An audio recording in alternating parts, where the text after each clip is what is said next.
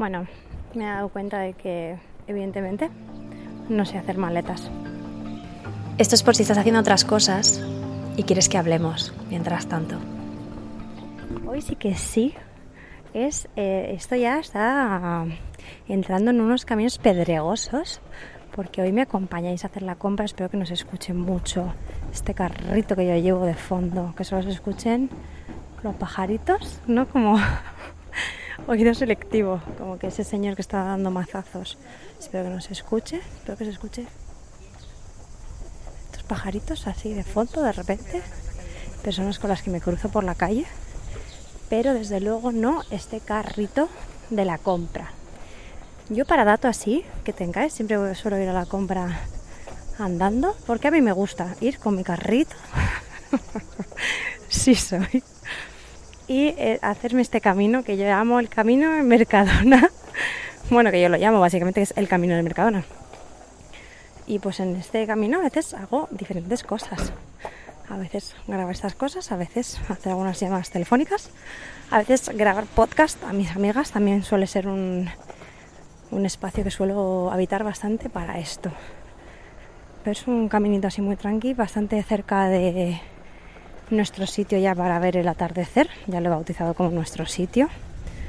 Y es bastante tranquilito. Qué calor hace hoy, chicas. También os lo voy a contar. Bueno, pues me he dado cuenta de eso, ¿eh? De lo que os comentaba, que no sé hacer maletas. Y además no sé hacer maletas en todo el sentido que compone el no saber hacer maletas. Creo que no sé principalmente porque, uno, no estoy acostumbrada. Dos, me cuesta organizar ciertas cosas, rollo, mm, hay gente que se hace listas, el otro día vi a una colega que se hacía ahí todas las listas de los cargadores que se llevan, no sé qué, dije, eh, wow, creo que en la vida he hecho este tipo de listas, pero que por otro lado digo, ah, claro, así es como hace la gente para no olvidarse las cosas. Tiene sentido, la verdad, apuntar las cosas es como que lo das por sentado, ¿no? Como que hacer una maleta es algo que debería ir implícito en nuestra manera de movernos. Eh, y no. Por ejemplo, veo a un amigo, a mi amigo Javi, que viaja muchísimo por temas de trabajo y veo sus maletas que digo, yo no sé si yo podría irme a otro continente literalmente con cuatro calzoncillos, un pantalón y tres camisetas. Y él va feliz y digo, ¿qué me suele pasar? Que suelo meter muchas cosas vamos a llegar a un punto en el que seguramente te sientas un poco aquí, ¿vale? O no, igual eres esa persona que hace listas, yo te amo. Si haces listas y aparte eres de esas personas que le encanta programar viajes, por favor, necesitamos conocernos. Porque no, o sea, yo necesito en mi, en mi aren, necesito en mi lista de personas a las que amo, personas que sepan hacer viajes, programar viajes, encontrar viajes y decirme, María, tú solamente tienes que estar con un billete, con cuatro bragas y ya lo demás.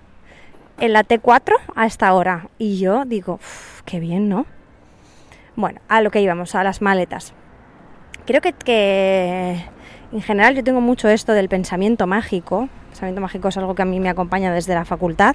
Yo tengo un profesor que se llama Luis Mayo, eh, que daba sociología de la comunicación y en uno de los, en el primer año, pues nos hablaba un poco de esto, ¿no? Del pensamiento mágico, de los chamanes, de cómo el pensamiento mágico frente al pensamiento racional o el pensamiento científico, que tiene pues un montón de pues un montón de hechos que avalan que eso pasa por eso, ¿vale? Pues el pensamiento mágico es simplemente porque sí.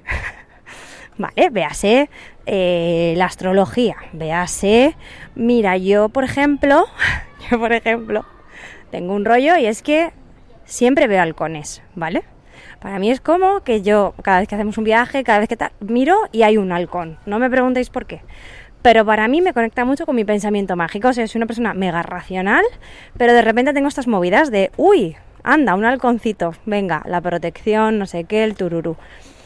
Y mm, me encanta como llevarme ese pensamiento mágico, por así decirlo, como algo mucho menos racional, a, mi día a día. Entonces, eh, por ejemplo, lo de no hacer maletas, sea, el no saber hacer maletas para mí tiene mucho que ver con un montón de cosas. Por ejemplo, suelo utilizar o suelo elegir cosas eh, o indumentarias que para mí no son como importantes.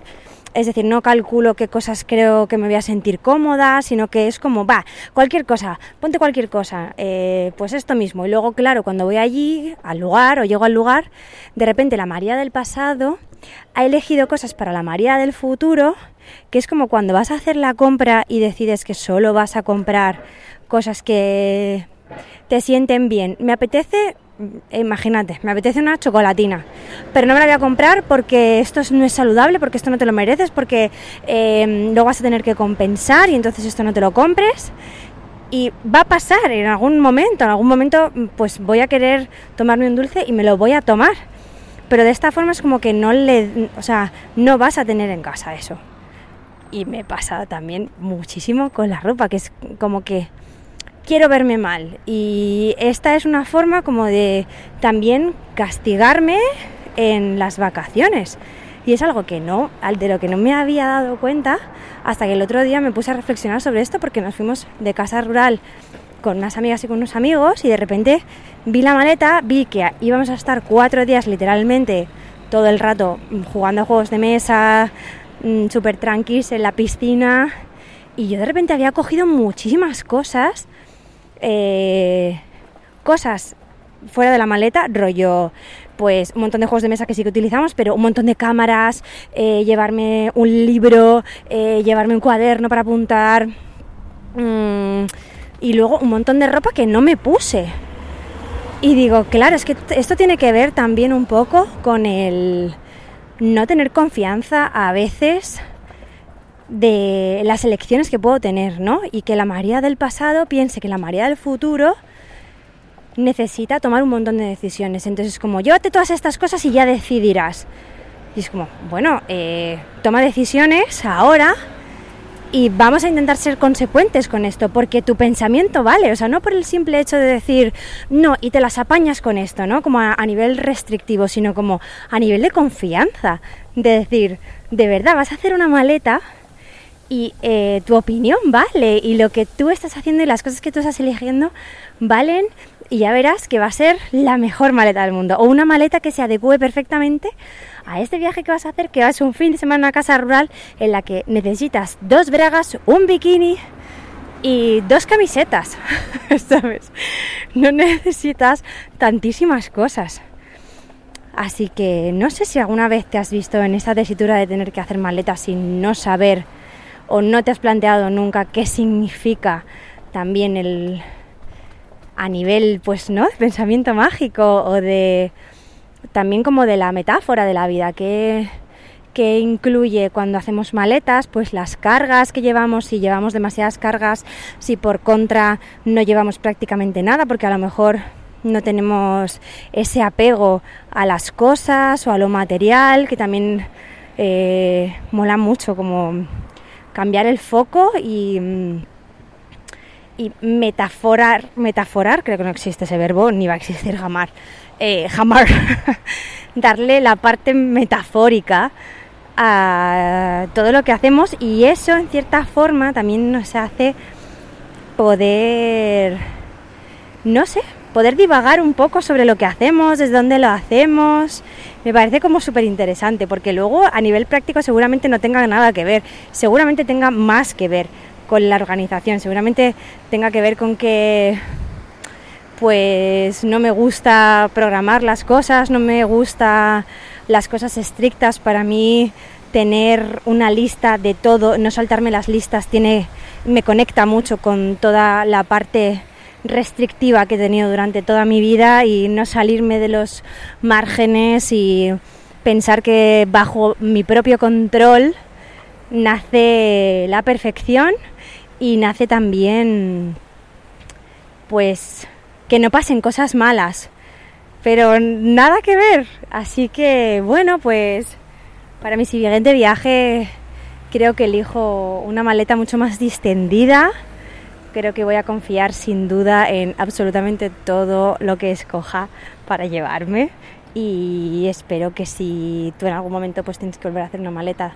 te acuerdes de esto y que sepas que da igual todo lo que elijas para, para meter en tu maleta porque va a estar bien y le vas a hacer bien, seguro. Si no, pues ya habrá otro momento de hacer una maleta. Igual tendríamos que revisar nuestras maletas también a diario.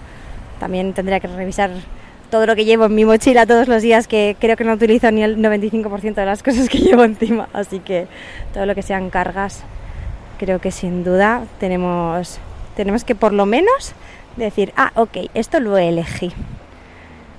Os amo muchísimo, millones de gracias por estar aquí conmigo un ratito más. Espero que lo que estés haciendo mientras tanto pues te haya o sea algo que te apetezca hacer y que os quiero mucho.